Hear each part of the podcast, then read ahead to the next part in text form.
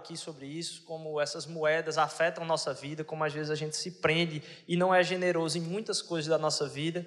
E aí eu queria ler com vocês o texto que está lá em, numa reflexão bem breve, o texto que está lá em Mateus 20. O texto que está em Mateus 20, do 1 ao 17, do 1 ao 16, diz o seguinte: vocês podem acompanhar aí Mateus capítulo 20, o Evangelho de Mateus capítulo 20. Pois o reino, de, o reino dos céus é como um proprietário que saiu de manhã cedo para contratar trabalhadores para a sua vinha. Ele combinou pagar-lhes um denário pelo dia e mandou-os para a sua vinha.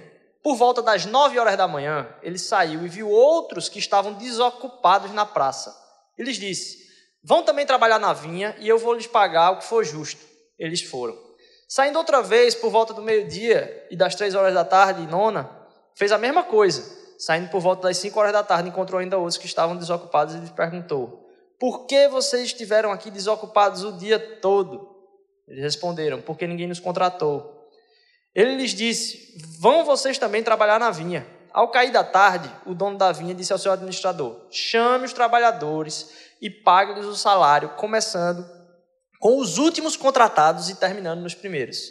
Vieram os trabalhadores contratados por volta das 5 horas da tarde e cada um recebeu um denário.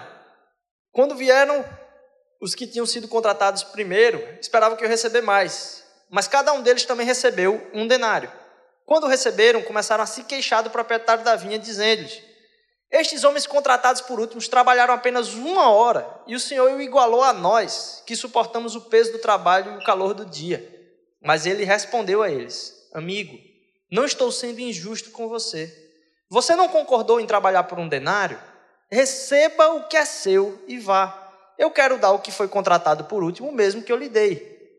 Não tenho direito de fazer o que eu quero com o meu dinheiro? Ou você está com inveja porque eu sou generoso? Assim, os últimos serão os primeiros e os primeiros serão os últimos. A gente estava falando aqui do testemunho de, de alguém que, que partiu, e só eu e você achamos que a gente vai voltar para casa hoje e vai estar tá tudo bem, que a gente vai ser capaz de chegar em casa hoje. A gente não sabe nada a respeito do nosso futuro, a gente não sabe qual é a data do nosso futuro. E eu estava ouvindo um pastor é, muito influente que teve câncer no cérebro, e as pessoas começaram a, a falar para ele assim: Mas, poxa, logo você, logo você como se sofrimento fosse uma coisa que não passasse na, na, nossa vida e só passasse na vida de algumas pessoas. Quando o sofrimento faz parte da nossa própria vida e a gente não tem ideia do que pode acontecer conosco no futuro. É, e falando assim de como Deus trata as coisas, do poder de Deus e de como Deus tem acesso a, a tudo que existe.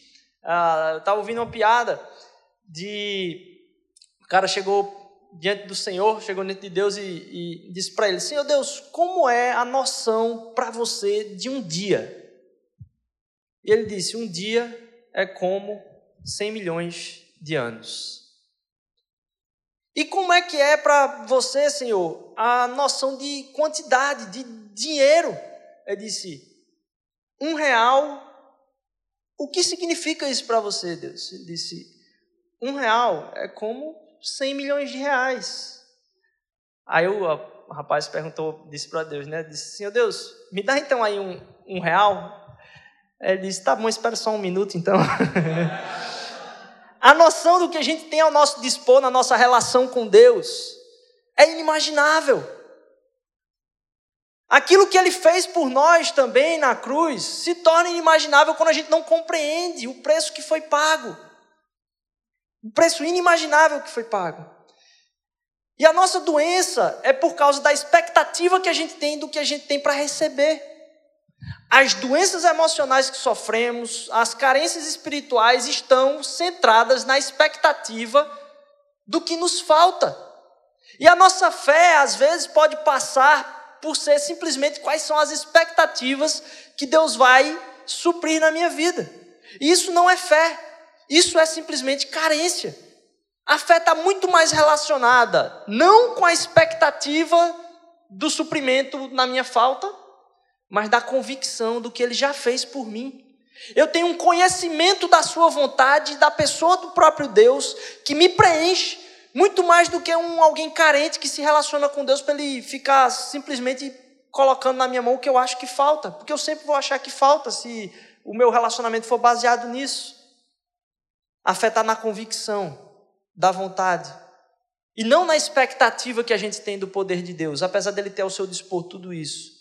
Não está na expectativa do que ele pode fazer por mim, mas na convicção da sua vontade e do seu amor por mim, que está a minha fé. E isso me preenche.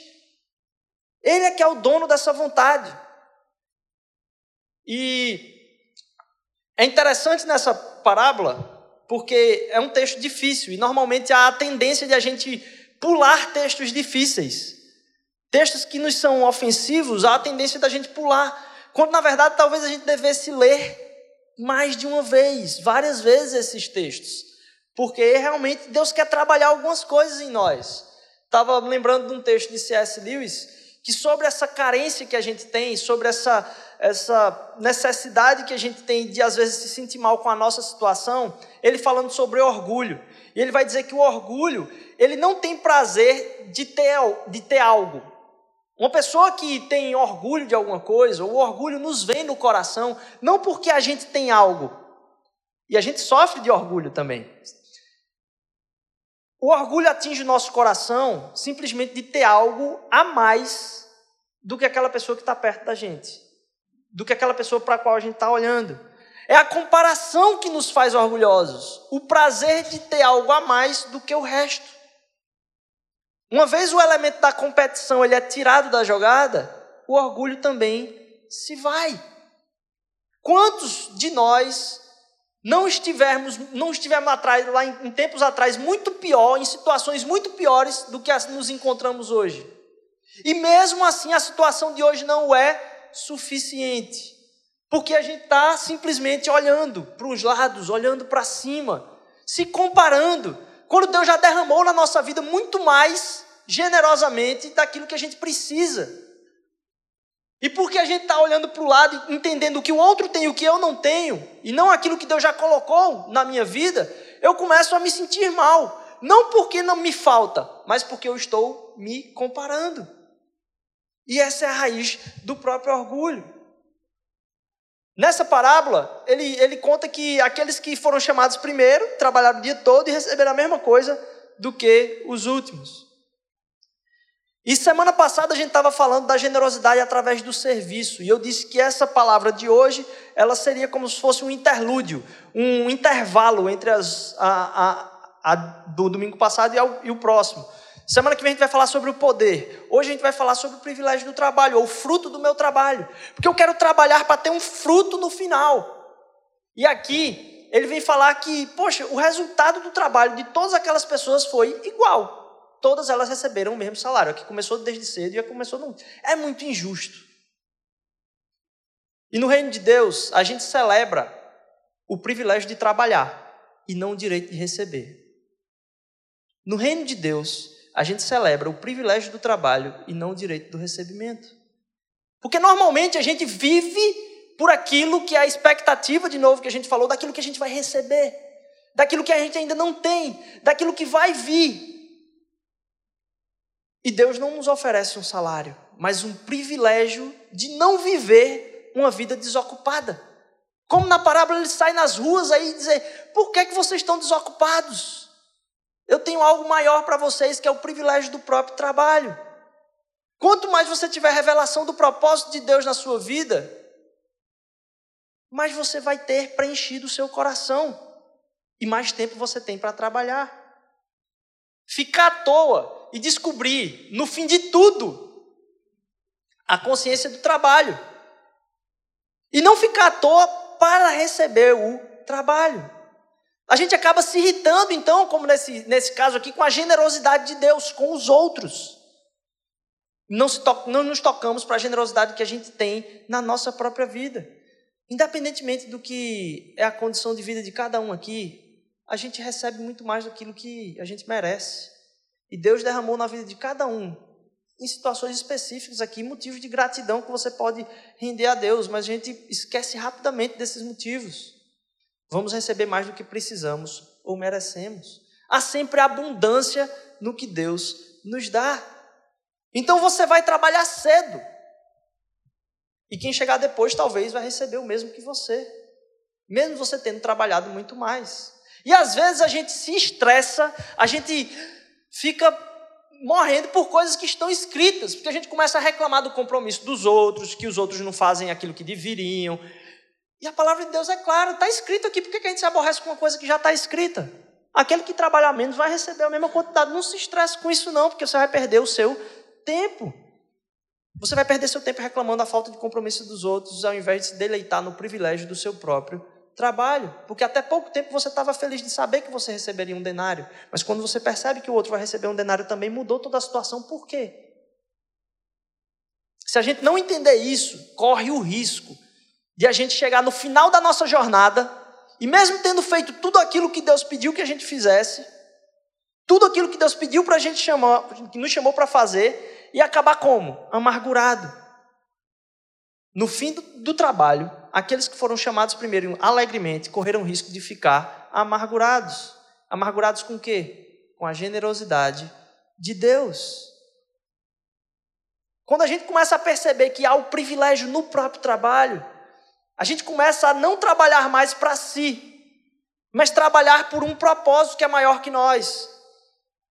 Quando Deus começa a distribuir então suas bênçãos no final das coisas, parece que ele começa por quem trabalhou menos. E deixar por último quem trabalhou mais. Glória a Deus. Amém, aleluia. Difícil. Mas é um chamado para que a gente busque o fim da fila. Quem com o tempo começa a buscar o começo da fila e os começos das filas, trabalha para quem? Para si próprio, não trabalha para Deus. Há um, num livro chamado Deus Pródigo, há um, um, uma parábola que é contada, não está na Bíblia essa, certo? Mas um dos discípulos estava ah, lá no meio dos outros e Jesus, Jesus chamou eles para fazer uma viagem. E cada um deveria pegar ah, uma pedra certo? E eles podiam escolher qualquer pedra, eles iam passar o dia caminhando. E aí cada um escolheu uma pedra lá, e eu não me lembro se foi Pedro, mas muito esperto, pegou ali uma pedrinha bem pequenininha, disse, eu vou aqui, só na marmotazinha aqui, andaram o dia todo, todo mundo cansado, suado. Quando chegou no lugar determinado lá que Jesus parou, eles, pronto, vamos parar aqui na beira desse rio, podem descansar, chorar aqui. Aí transformou todas as pedras em pães, do tamanho da pedra que tinha levado. Aí Pedro disse, poxa vida, Deus, por que, que você não falou, Jesus, que era para isso aqui? Mas ficou por isso mesmo, ele passou fome lá com a pedrinha pequena dele, e os outros comeram bastante. No outro dia ele falou a mesma coisa. Meus discípulos, vamos caminhar de novo, por favor, peguem sua pedra aí. E aí, cada um pegou sua pedra, e Pedro, na ignorância, pegou a pedra também agora, né? Foi carregando com tudo. Quando chegou no lugar de descanso, eles descansaram, Jesus orou e disse: Não aconteceu nada com as pedras. E aí ele disse: Pode beber água. Pedro indignado disse: Mas como, Jesus? Cadê o pão? Olha a ignorância da pedra que eu trouxe hoje. E aí Jesus perguntou: Pedro, para quem você estava carregando a pedra? Para quem você estava carregando essa pedra? Na verdade, quando a gente busca e vive pelas expectativas do que o poder de Deus pode fazer por nós, e não na convicção que a gente tem de um relacionamento que foi conquistado pelo amor dele, que nos alcançou, a gente vive em egoísmo, porque a gente vive pensando naquilo que Ele pode fazer por nós, e não convicto do que o que Ele já fez e o que agora a gente pode derramar o amor dele na vida de outras pessoas. Quando a gente vai amadurecendo, Deus começa a dar responsabilidade para nós. Ele começa a nos fazer donos de algumas coisas. E a gente aprende a ir por fim da fila, porque a gente já recebeu. Quando a gente se converte e a gente entende o amor de Deus por nós, a gente já recebeu. Então a gente não vai receber, a gente já recebeu, a gente só vai se encontrar com aquele que é o dono e já deu para nós. E a gente começa a ser colocado como responsáveis, donos de alguma coisa. E dono é aquele que chega primeiro no lucro. É aquele que tem o poder de decisão sobre o lucro. Quem é dono de empresa aqui talvez saiba das, das, os perrengues que passa, às vezes que a entrada é menor ou maior. E eu acho, poxa, eu fico muito triste com a igreja brasileira. Porque a gente fica, ah, em muitos casos, você vê a aparência de pessoas que estão buscando o início da fila. E pessoas que, quando, quando há alguém de suma importância, você quer colocar ela no palanque e dizer, ó, oh, essa pessoa é importante aqui. Quando tem donos na igreja, talvez um empresário muito grande, alguém de suma importância na cidade, você coloca essa pessoa no lugar de honra e você diz, ó, oh, eu conheço essa pessoa. Que negócio horroroso! Meu, minha oração é que a nossa igreja, esse lugar aqui seja como uma família, onde não importa qual foi o chamado que Deus deu para você lá fora, se você é juiz, se você é desembargador, se você é dono de alguma coisa. Isso é um chamado de Deus que você tem de fazer justiça no país, se é de curar doentes, se é de fazer. Bênção de Deus, um chamado. Mas quando a gente está aqui, a gente é família. Todo mundo filho de Deus, que se relaciona da mesma forma com Ele. E que a gente pode aproveitar dessa relação sem interesse, sem buscar filas, nem entre nós, nem aqui, nem fora daqui. Em que a gente possa viver isso de uma forma. É possível, e o Evangelho faz isso. Eu me recuso a não acreditar nessa verdade que a gente pode viver sem essas aparências e lutar por isso. E quando Deus coloca a gente como dono, eu vou usar essa, essa palavra aqui. E talvez você seja uma dessas pessoas que talvez cuide de alguma empresa ali. Cara, se Deus colocou isso na sua vida, Deus colocou pessoas debaixo do seu cuidado.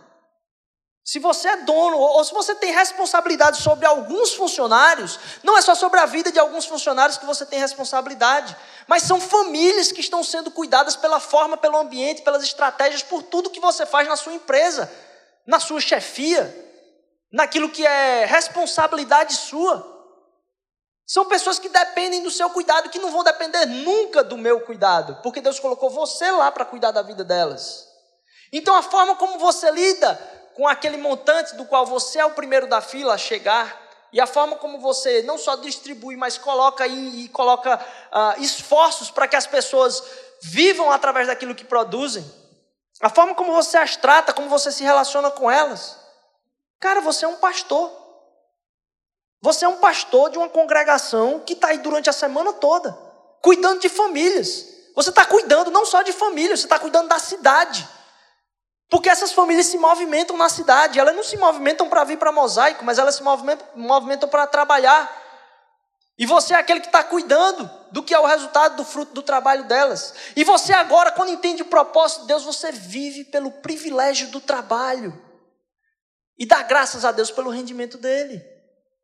Mas toma cuidado também com as vidas que estão debaixo da sua mão. Porque você não é mais aquele que busca ser simplesmente o primeiro da fila mas busca tratar com justiça, busca tratar com generosidade, em todas as formas. Eu não estou falando aqui de dinheiro somente.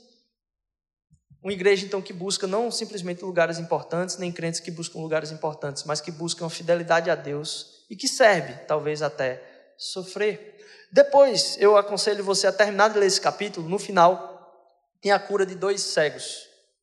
A cura dos cegos. E a cura do cego é uma imagem muito tremenda sobre o nosso próprio, nossa própria relação com Deus. Porque não é Deus que está distante de nós, mesmo quando a gente pensa que é isso está acontecendo. Deus nunca está distante de nós. Nós estamos cegos para o quão próximo Ele está de nós. Ele está sempre presente ao nosso lado. E a distância que eu tenho para Deus é o tamanho da minha cegueira em relação à minha relação com Ele. Nós somos chamados a abrir os olhos das pessoas, a tornar pessoas de cegos a enxergarem a luz de Cristo para entender a relação de intimidade que Deus já tem com elas. E é a desobediência que nos separa de Deus. A cegueira impede que a gente o perceba.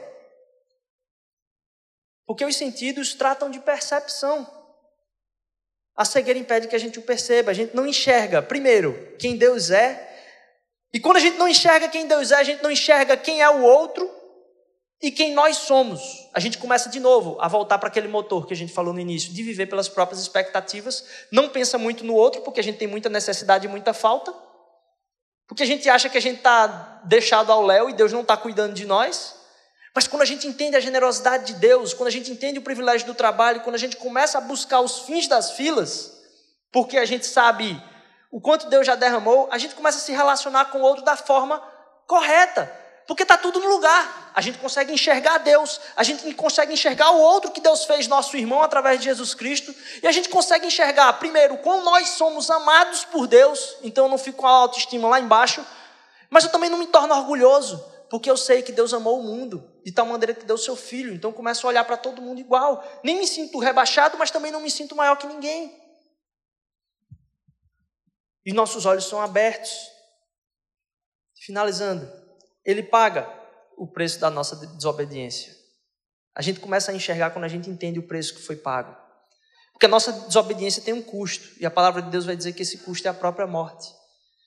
Mas ele pagou o preço da nossa desobediência. Se todos nós, de alguma forma, vivemos em desobediência igualmente, ele pagou o preço por todos nós. Ninguém está então pagando o seu próprio pecado, porque ele já pagou. Se você está acontecendo alguma coisa hoje na sua vida, é a consequência da desobediência que a gente vive. Mas não é o preço do nosso pecado, porque o preço do nosso pecado é a morte, e ele pagou o preço do nosso pecado. Ele já pagou o meu, o seu, de todo mundo. Até de quem não o reconheceu. O preço está pago. E você disse, como assim, Rodrigo? O preço está pago até mesmo de quem não reconheceu Jesus. Não é o seu arrependimento hoje aqui que vai te dar a condição de ter o perdão de Deus. Eu queria que você soubesse que você já tem o perdão de Deus, porque ele já foi pago. E se você abrir o olho para isso, isso vai causar um arrependimento na sua vida. Não tem nada que eu ou você possamos fazer para conseguir Deus. Foi Ele que fez para conseguir, eu e você, o meu e o seu coração. Quando a gente entende o perdão de Deus, nós temos o coração arrependido, porque a gente se conhece, a gente sabe quem a gente é e quem a gente deveria ser, e como a gente não consegue ser quem a gente deveria ser.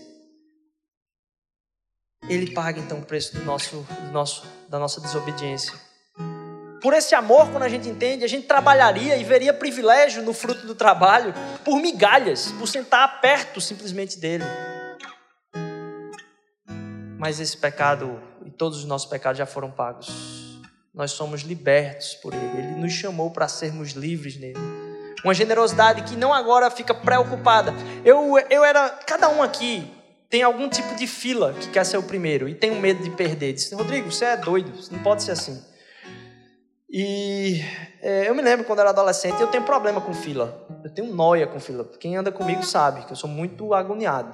Eu tenho problema com fila. Quando eu vejo uma fila desorganizada, eu digo, eu vou entrar logo aqui porque eu sei que esse povo aqui vai. Eu tenho problema com filas. Muito. Mas eu acho que cada um de nós tem um certo tipo de problema com não ser o primeiro em algum lugar.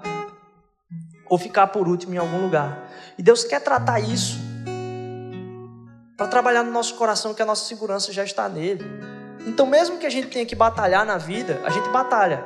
Mas não batalha por segurança, a gente batalha seguro, porque Ele já fez por nós. Então a gente não fica desesperado com o nosso lugar na fila. A gente vive nossa vida normalmente, com um coração generoso, não no desespero da fila, mas seguro, que Ele está segurando a nossa mão, seguro que Ele já fez tudo aquilo que precisava ser feito para a nossa relação com Ele, que a gente pode abrir o olho e enxergar Ele do nosso lado na nossa semana, que a gente pode não ficar esperando o fruto do trabalho, mas enxergar o privilégio no trabalho. Que a gente pode enxergar na caminhada o privilégio que é andar com Ele, e andar com Ele generosamente abençoando a vida de outras pessoas. A ver aquilo que Ele colocou de responsabilidade sobre a nossa vida, no nosso trabalho, enxergar como uma forma de cuidar da vida de outras pessoas também, porque a gente já recebeu muito. E a gente só consegue fazer isso quando não nos faz mais falta. E a gente só percebe quando não nos faz mais falta quando a gente está pleno, cheio do Espírito Santo de Deus, cheio dele. Tem gente oprimida, gente muito opressa, como presa mesmo, como se estivesse presa, como não conseguisse sair.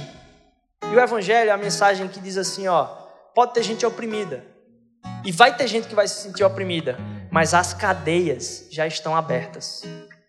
A gente precisa abrir os nossos olhos, sair da cegueira enxergar o privilégio do trabalho, enxergar o privilégio da relação com Deus, enxergar mais ainda que amor generoso. Quanto a gente pode orar a Ele e celebrar o amor dele. E que isso lança fora todo o nosso medo. Isso não só vai nos tirar daquele sentimento de falta, mas vai nos trazer segurança de dizer: Nossa Senhor, essa relação contigo lança fora todo medo, Pai. Eu não sei o que vai ser de amanhã, eu estou preocupado com isso, eu não tenho condição de pensar sobre isso. Mas eu sei que estar contigo lança fora todo medo, Senhor Deus. Que a gente possa sair dessas cadeias e entender que as portas já estão abertas. que o homem que a gente deveria ser, Deus se fez homem por nós. Deus se fez humanidade para ser aquilo que você e eu deveríamos ser. Ele é a imagem do Deus invisível, a exata perfeição, Deus Pai. E Ele está dizendo: Deus olha para você como Ele olha para Jesus. Deus olha para você como Ele olha para Jesus. Que generosidade sobre a nossa vida. Quanta graça derramada sobre a minha e a sua vida, quanta segurança. Por que é que eu não vou compartilhar isso com as outras pessoas? Como não ser generoso? Como ficar esperando o salário e não aproveitar esse trabalho de ser generoso com a nossa vida, né? Que Deus possa abençoar nossa semana. Queria que você ficasse de pé, que a gente terminasse louvando a Deus aqui, seguros de que Deus está conosco, seguros de que há privilégio no trabalho. A gente tem tanta obra para fazer e eu queria convidar você a realmente gastar um tempo pensando o que, que Deus pode usar a sua vida para fazer. Poxa, eu queria que você gastasse tempo orando. A gente tem dado um passo de fé mesmo em relação ao Mosaic Kids aqui em cima. E tem, poxa, muita, muita vaga para trabalhar. Queria muito que você pensasse um pouco a respeito do, da oportunidade de você estar, tá, ah, de alguma forma, gastando um tempo seu ah, orando pelas pessoas que têm servido a mim e a você você possa se comprometer a cada vez mais a não ir essa semana para o seu trabalho achando que você vai trabalhar pelo seu salário, mas que você trabalha para Deus para servir as pessoas e Deus vai cuidar do seu salário se você trabalhar com muita excelência. Isso não pode ter certeza, Ele não nos desampara. Que Deus possa usar a vida de cada um aqui em nome de Jesus. Pai, obrigado, Senhor Deus. A gente entra em celebração agora mesmo por quem Tu és. A gente entra com louvores a Ti, Senhor Deus, por tudo que o Senhor tem feito na nossa vida. E a gente quer, Senhor Deus, entender, Pai, ter os olhos abertos para a Tua generosidade e para a Tua presença ao nosso lado.